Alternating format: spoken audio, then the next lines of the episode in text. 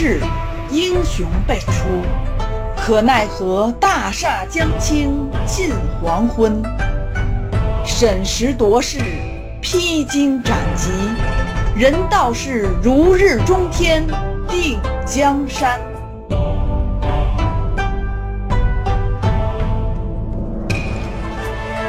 感悟风云变幻与王朝兴替，尽在明末清初那些事儿。本系列改编自图书《清朝开国六十年》，并由作者王汉卫授权播出。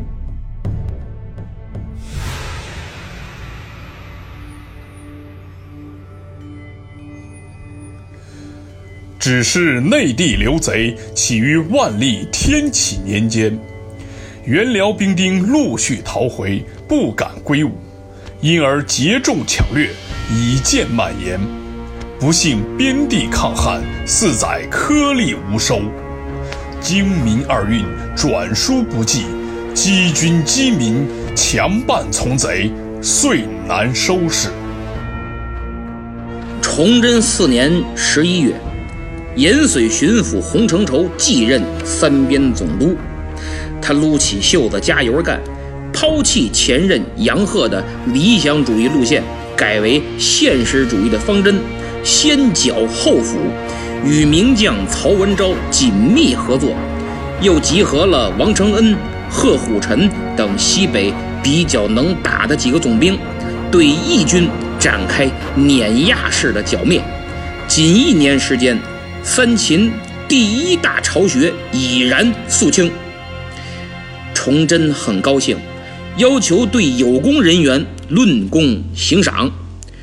洪承畴虽以雷霆手段，但他并非杀人的恶魔，只杀首恶和众多头目以及顽抗到底、存在复叛隐患的流寇，而其他流民都会招抚善后。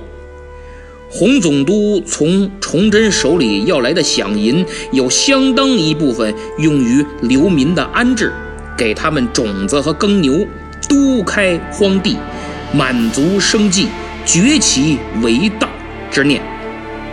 同时，地方官兵严加监管，安分守己则多加恩待，若图谋不轨则严惩不贷。所以，相比杨鹤的招抚。洪承畴先剿后抚的做法更为有效，在他的有力领导下，关中巨盗略被剿平。经过一系列战斗，斩首流寇三万六千六百多。大将曹文昭功劳第一。曹总兵早年在辽东参军，是关宁军的一员，跟过熊廷弼和孙承宗。几次之变，随袁崇焕入关擒王，后来受马世龙调遣，收复关内四城，出力不少。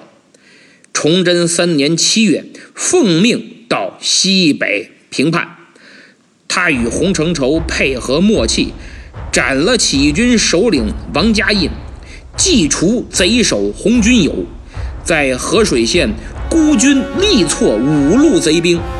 面对层层包围，左冲右突，勇冠三军。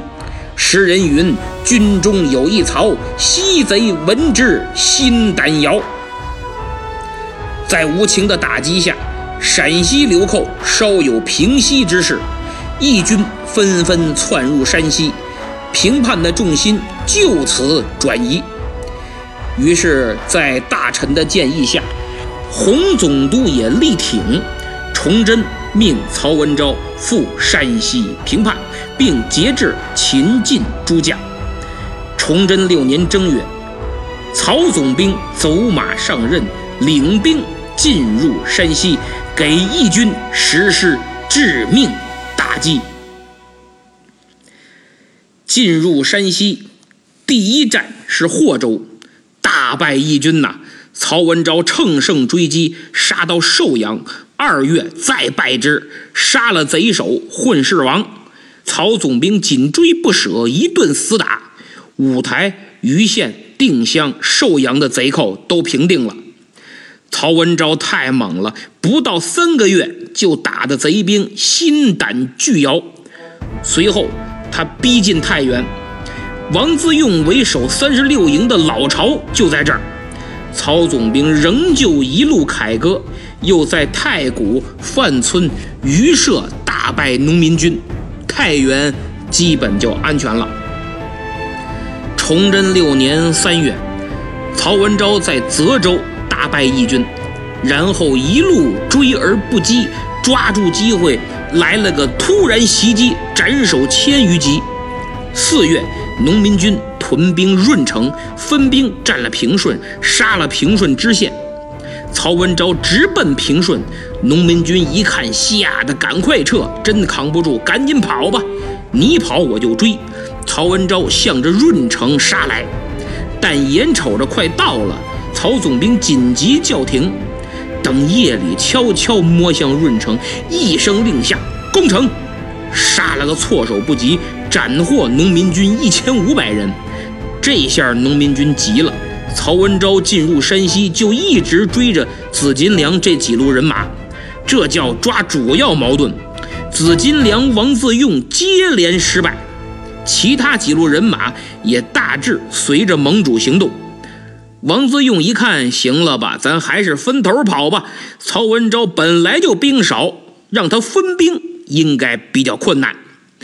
于是，紫金梁、王自用将手里兵马一分为二，自己与三十六营之一的首领老回回啊，一听就是回民，俩人率人马逃往榆社，然后从榆社再逃往武乡。三十六营另一首领过天星率余下人马逃往高泽，但这也没难倒曹文昭。明史所载，文昭皆击败。曹文昭马不停蹄，紫金梁、王自用跑了，三十六营好几营消停了，其他营还在折腾。曹文昭兵发黎城，义军抵挡不过，很快弃城逃跑。另一路流寇正在围困歙县，听说黎城被曹文昭拿下，这个气呀，一咬牙，一跺脚，跑吧，还打什么呀？撤围而去呀！哎呀，事到如今，紫金梁为首的三十六营首脑们认识到山西的市场环境十分恶劣，继放弃陕西、甘肃的市场之后，高层一致认为放弃山西市场，大力开拓河南、河北的市场。于是，紫金梁率几营开赴了河南。曹文昭没有放过他，一路追击进了河南。志在逼死这个盟主王自用呢，边打边跑，担惊受怕，好不容易跑到了河南济源，连累带怕，再加上生气，估计呀跑得太着急，赶上了风寒，一病不起，五月在济源就病死了。他这一死，义军三十六营联盟宣告结束，只能各自为战。曹文昭没有停下脚步，在沁水大败一支义军，活捉了首领大虎。之后与义军屡战屡胜，农民军只能避开曹文昭的军队，以求生路。山西基本也消停了，流寇大部流入河南，有十几万之众。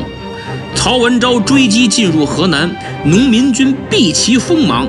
大多流向黄河以北。崇祯接到奏报，下旨命曹文昭北上黄河以北前去讨伐。而此时，朝中有大臣建议让洪承畴担任剿匪总指挥，节制山西、河南巡抚及曹文昭与山西、河南诸路兵马，等于设立陕西、山西、河南三省总督。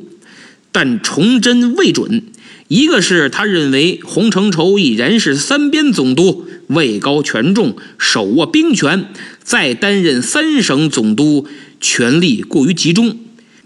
再说陕西三边也是军事重镇，形势刚有好转，也不容放松，应该让洪承畴集中精力稳住陕西，不可再度反叛。第三。崇祯认为河南所部署的力量已经够了，现在把曹文昭再调入河南，义军必败。那么，河南的平叛力量是如何部署的呢？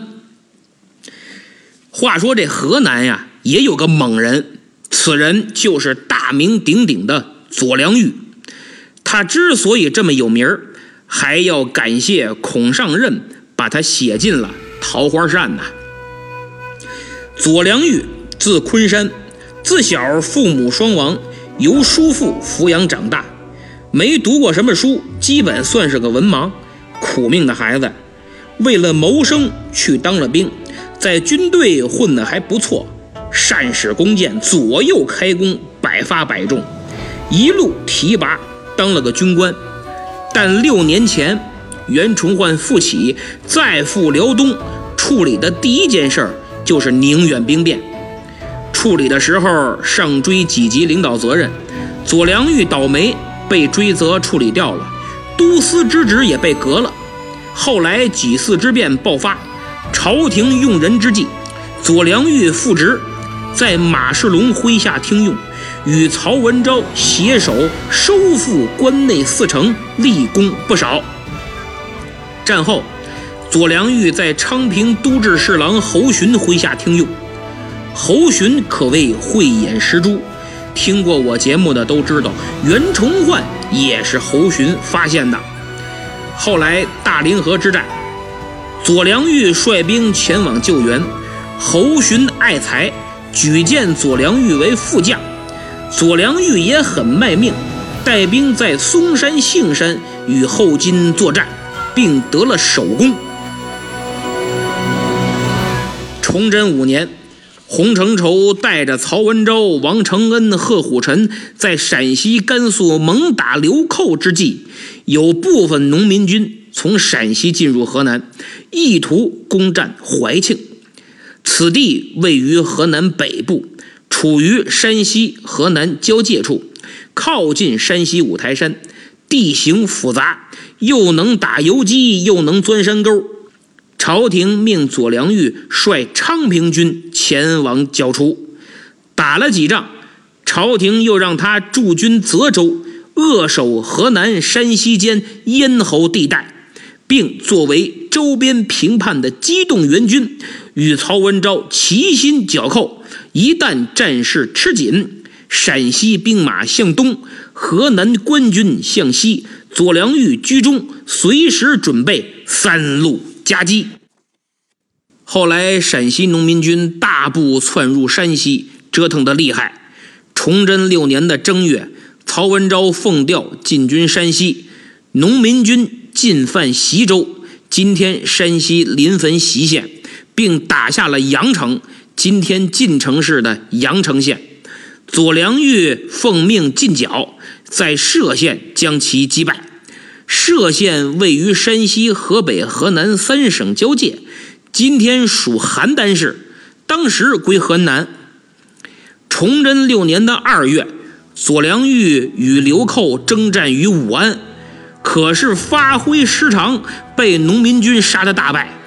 因为左良玉的昌平军战斗力与曹文昭的关宁军不在一个档次，农民军人数众多，力量悬殊，偶尔一次发挥失常很正常。不过三月，左良玉就报仇雪恨。当时农民军进入河内县，今天河南沁阳，左良玉出兵。把他们打跑了，一路追击，抓了好几个首领。农民军又往西逃。这个时候，河南境内兵力严重不足，历次作战损失太大。左良玉的昌平军又只有两三千人，虽然战绩不小，但势单力孤。此时，登莱事变刚告一段落，登州收复。总兵邓启在莱州立了功，朝廷命他率川军协同四川土司马凤仪所部支援左良玉，平定河南义军。四川总兵邓启率军在临县与农民军展开激战，邓总兵被打得大败，正赶上曹文昭奉调已进入河南剿寇，得知邓启吃了亏，领军赶了过来，趁夜突袭。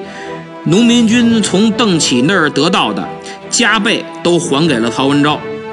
事实证明，曹总兵确实是中流砥柱，把噩梦再次带给了河南的义军。七月，大败怀庆的农民军，斩杀首领滚地龙。接着再打，遇到了老回回。老回回真是发愁，我这怎么哪儿都有你曹文昭啊？你是属穆桂英的，你阵阵落不下呀！扭头就跑，但这回没跑了。曹总兵将其斩杀。曹文昭刚帮完邓启，四川土司马凤仪又出事了。我先简单说一下土司。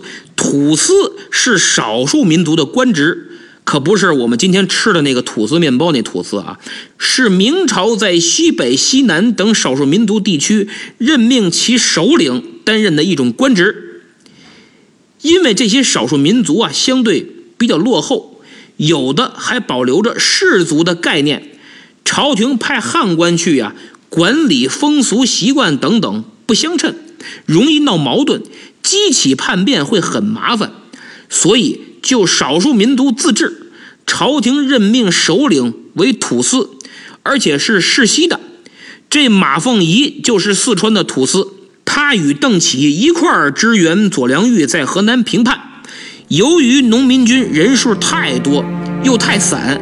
他们就分兵分头追剿义军，结果邓启被打败，马凤仪孤军作战，被农民军包围在侯家庄。得到消息，曹文昭率领骑兵赶赴救援呀，多亏了他马快，在关键时刻赶到，救了马凤仪一命，但他的军队已然全军覆没。目前在河南的明军。战斗力最强的是曹文昭，其次是左良玉，成绩斐然。但从某种意义上说，左良玉更厉害，因为他率领的昌平兵不仅只有两三千人，而且战斗力跟曹文昭的关宁军也不在一个档次，能斩杀义军上万，追着他们到处跑，着实不易。崇祯六年的九月，左良玉在武安堵住了农民军。杀死杀伤甚重，成绩很大。恰好此时，崇祯任命倪宠、王溥做总兵，率领精营六千赶赴河南，前来与左良玉会合。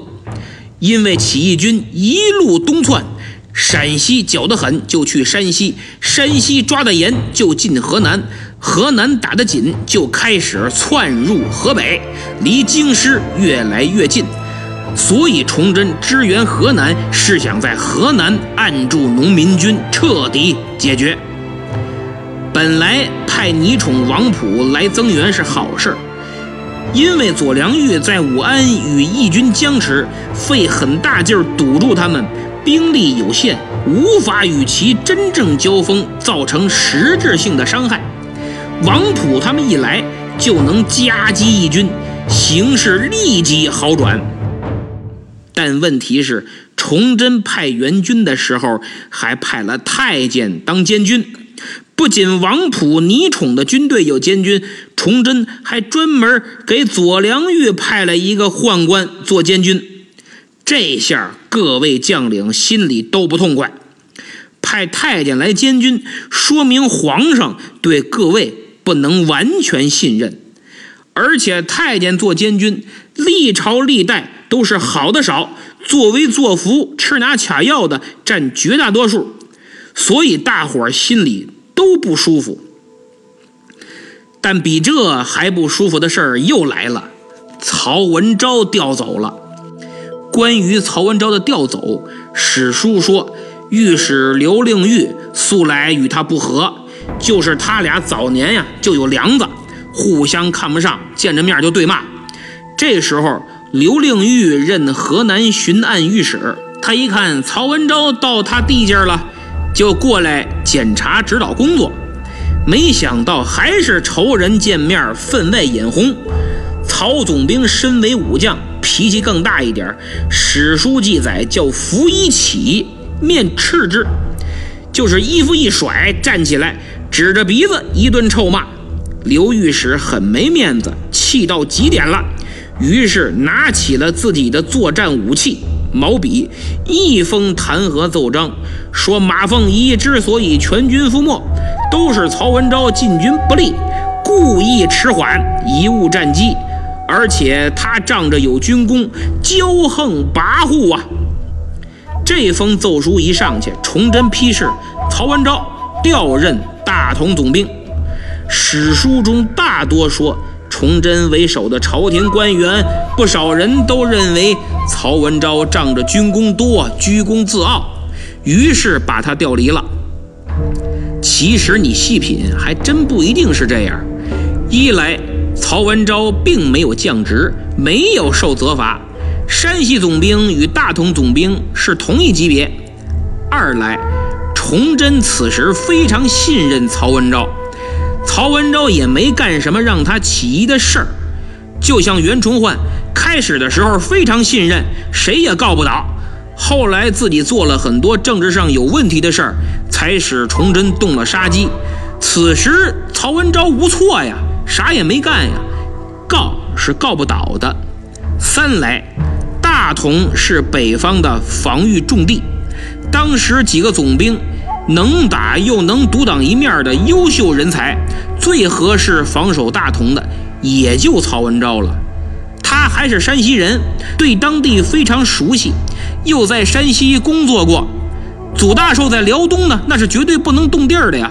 左良玉要全力对付河南的义军，面对大同防守薄弱的现实问题，崇祯考虑再三。河南有左良玉带领一干将领，应该就够了。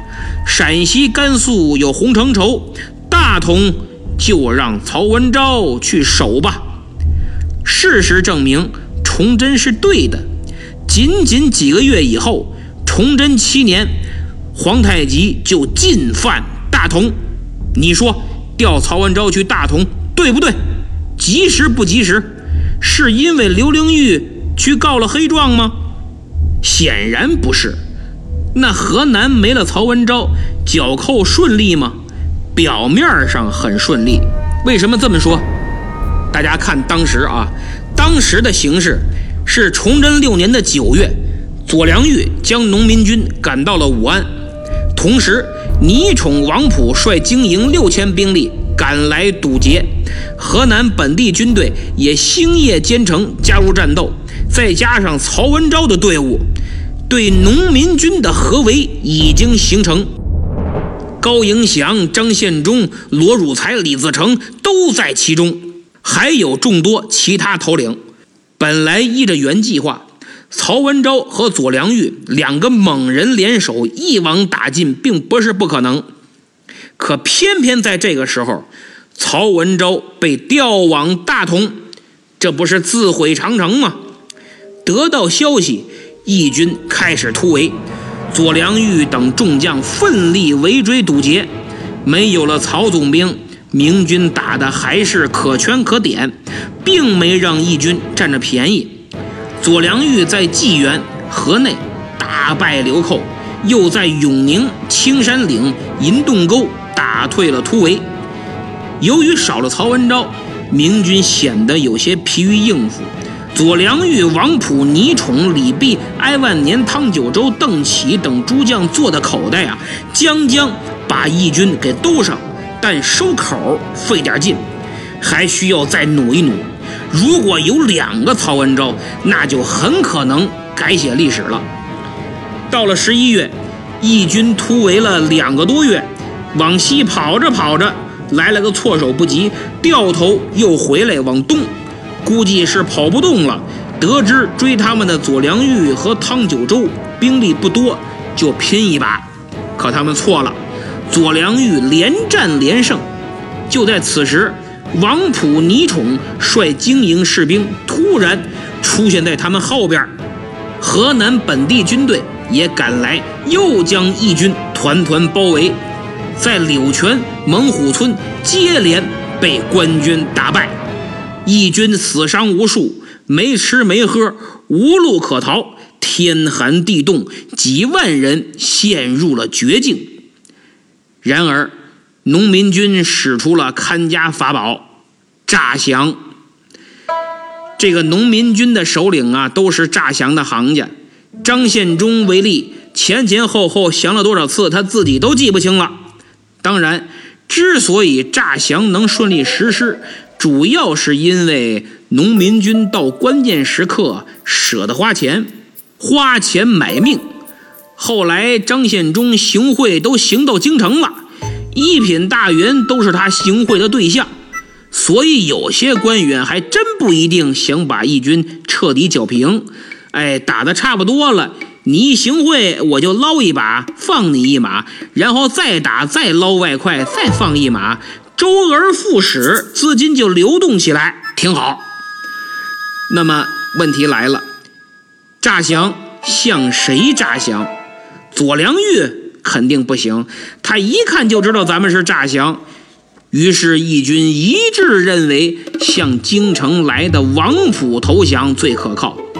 因为他是京城来的，对收钱办事儿这套很熟悉，而且没和咱们义军打过交道，一骗一个准儿。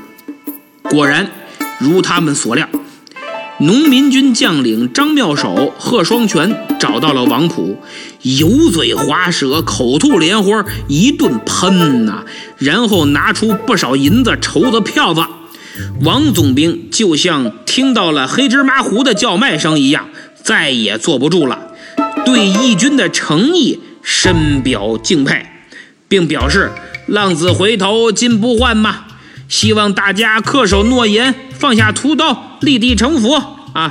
以前大家是合格的农民，后来出于某种原因成了合格的战士。现在放下武器，再做回合格的农民，大明的子民，真是难能可贵呀！我一定尽快上奏朝廷，也请诸位回去早日做好准备，集合投降啊！张妙手、贺双全等人一走，王普就偷着乐得屁颠儿屁颠儿的。怎么了？你想想。这三十六营义军向他投降，自己是头功一件，还收了这老些礼物，自己是名利双收。于是他赶紧找到了监军太监杨进朝，跟他传达了义军弃暗投明的意思，并打保票，一定绝无虚言。然后从张妙手、贺双全给他的好处费里拿出了一点点儿。给了杨进朝，估计也就是个零头。杨太监当即表示：“哎呀，都是大明的子民，回头是岸，陛下必会爱之如一呀。”看起来银子是真的好使，平时多攒点，关键时刻能买命。二人没耽误，下令停止进军，先不打了，然后立即奏报朝廷。说他们投降，请求朝廷招安。这下，农民军得到了喘息的机会。随后，一个宏伟的计划酝酿而成，那就是踏过黄河，进入湖广。湖广就是今天的湖南、湖北。义军要把起义的星星之火带到南方，对明朝来个。遍地开花，燎原之势。过了几天，十一月中下旬，大雪纷飞，黄河上冻。张献忠一看，非常高兴，时候到了。于是他联络各支义军，共十多万人，趁明军不备，分三路踏上黄河，冒雪向南而渡，场面极其壮观。于黄河南岸渑池县登陆，史称渑池渡或渑池之战。明朝守河官兵人数太少，又毫无准备，很快崩溃，多名军官被义军击毙。随后占领了渑池，包围圈被破，崇祯感到了莫大的耻辱。义军是从他手指头缝儿溜走的。之前的努力功亏一篑，他下令严惩王普，各部展开追击，一定要灭了这股流寇。左良玉真着急了，因为河南的义军归他灭，如果剿寇不利，首先倒霉的就是他。他以最快的速度追击农民军，只率几千人，在信阳、叶县等地连续大败民军，而李弼、汤九州、邓启等众将也在河南各地追剿。河南义军渐平。哎，不对呀，河南怎么能消停了呢？您别忘了，刚刚我说的义军南渡了。留下的都是小股次要的力量，主力已经跑去了湖广，就是今天的湖南、湖北。因为义军考虑跟河南接壤的几个省，陕西不能去，洪峰子守着呢；山西不能去，曹文昭虽在大同，但离得也很近。谈曹色变呢，山西不能去，也就剩湖广了。最早进入湖广的是高迎祥和李自成。率领了几万人，在云阳搅了个天翻地覆，州县接连被克。渑池渡以后，义军开始由秦晋地区进入中原，广泛活跃于河南、川陕各省及江淮、江南各地。起义开始蔓延全国，义军势力进一步扩大。为了应对此形势，明朝设立了一个新的、有史以来最大的地方官——五省总督。五省包括山西、陕西、河南、湖广、四川，权力极大，等于流寇出现的地方，他都能管。五省总督设立之前，最大的地方官是袁崇焕的蓟辽都师，管着蓟辽。登来天津五个地区，现在五省总督管五个省，那这个五省总督谁来呢？洪承畴、曹文昭，听我讲四回了，大家发现剿寇最得力的就他俩，五省总督理应他们二人之一吧？错了，都不是，此人叫陈其瑜，他自己都没想到。来了一次五省总督的奇遇。陈其瑜，字玉炫，山西保德人，万历四十四年的进士，第一个官职是洛阳知县。天启二年升理科给事中，天启六年外放陕西做官崇祯元年升任陕西布政使。崇祯五年，升右迁都御史、延绥巡抚。当时陕西情况大有好转，神一奎、不沾泥等贼首已除，但由于灾荒年久，民多从贼，所以陈其瑜上书奏请免除延安、庆阳地区的田租，以缓解民众的压力，有助于招抚其弃乱从善。崇祯准奏，这么一看，这陈其玉很善良啊，有杨鹤的胸怀。哎，你还真错了，你光看他手里的胡萝卜，没注意他另一只手里拿着狼牙棒呢。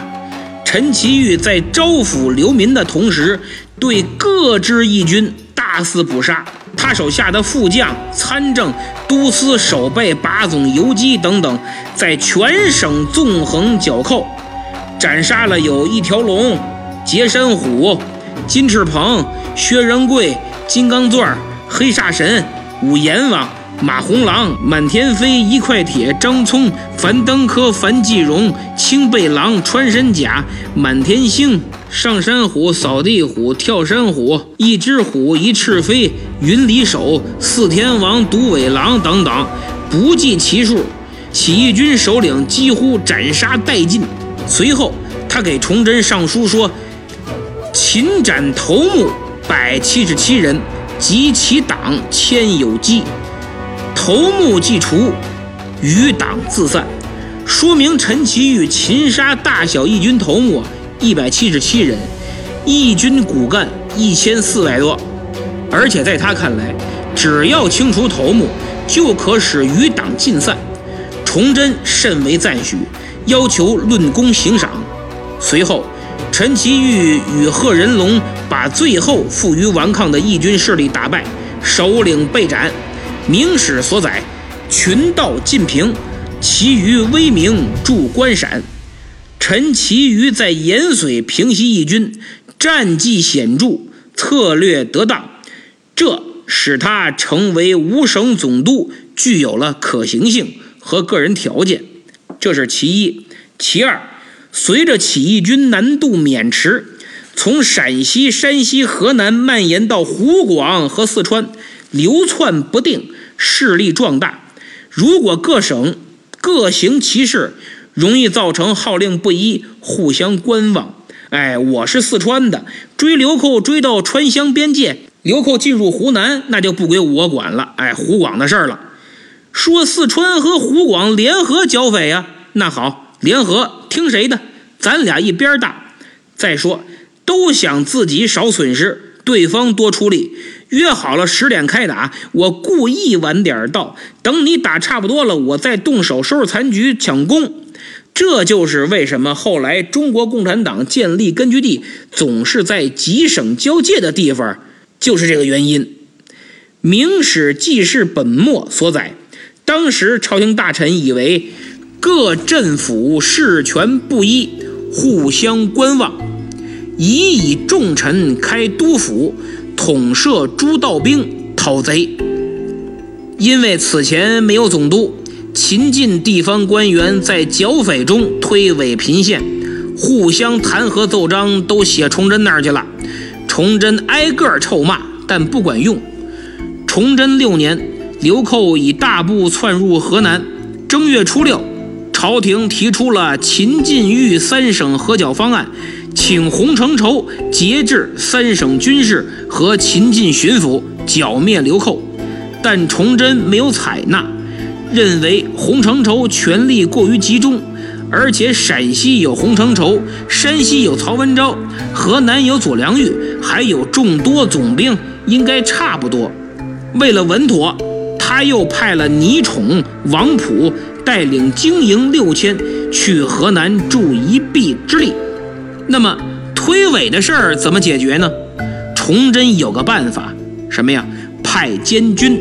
刚才咱们说了，派太监给各路总兵当监军，事事都要太监做主，监视诸位将军的一举一动、一言一行，大家心里自然不高兴。不仅不高兴，还屁用没有。起义军。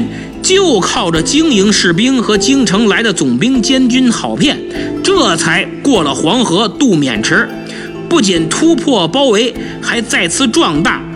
于是，这个时候，崇祯迫于形势，同意了此提议，特设五省总督。这是其二，其三，洪承畴督守陕西三边重地，一个是防范流寇再起。一个是防后金蒙古绕道进攻，有过几次之变的教训，崇祯的小心脏还扑腾呢，所以洪承畴不能动，曹文昭守大统也不能动，这才有了陈其瑜的机会。崇祯七年（公元一六三四年正月），陈其余被任命为河南、陕西、山西、四川、湖广五省总督兼。兵部侍郎全权镇压起义军，陈总督走马上任，干的第一件事儿就是檄文诸将会兵陕州。他把五省的军事主官，包括总兵、总督，都叫过来，开了个军事会议，针对农民军的动向制定策略，分领任务。当时，农民军有五大营。兵分三路，由湖广进入四川。陈其余向崇祯表示，起义军势力庞大，有四五万，欲分三股入蜀。臣不尽灭之，誓不罢休。崇祯很是高兴，并责令五省督府必须听陈其瑜指挥，如若不然，陈总督按律治罪。崇祯这么一说，谁也不敢怠慢了。陈其瑜有皇上撑腰，不敢迟疑，立即前往均州（今天湖北省丹江口市）坐镇指挥，命陕西巡抚练国士、云阳府治卢象生、河南巡抚玄默、四川总兵邓启前来会剿。陈总督是个战略天才，《孙子兵法》云：“多算胜，少算不胜。”陈总督恰恰精于此道。他下令，练国士驻守商南，扼守西北；卢象升驻守房县、竹山等地，遏制西线；玄默驻守卢氏，扼守东北。一场大合剿就此展开。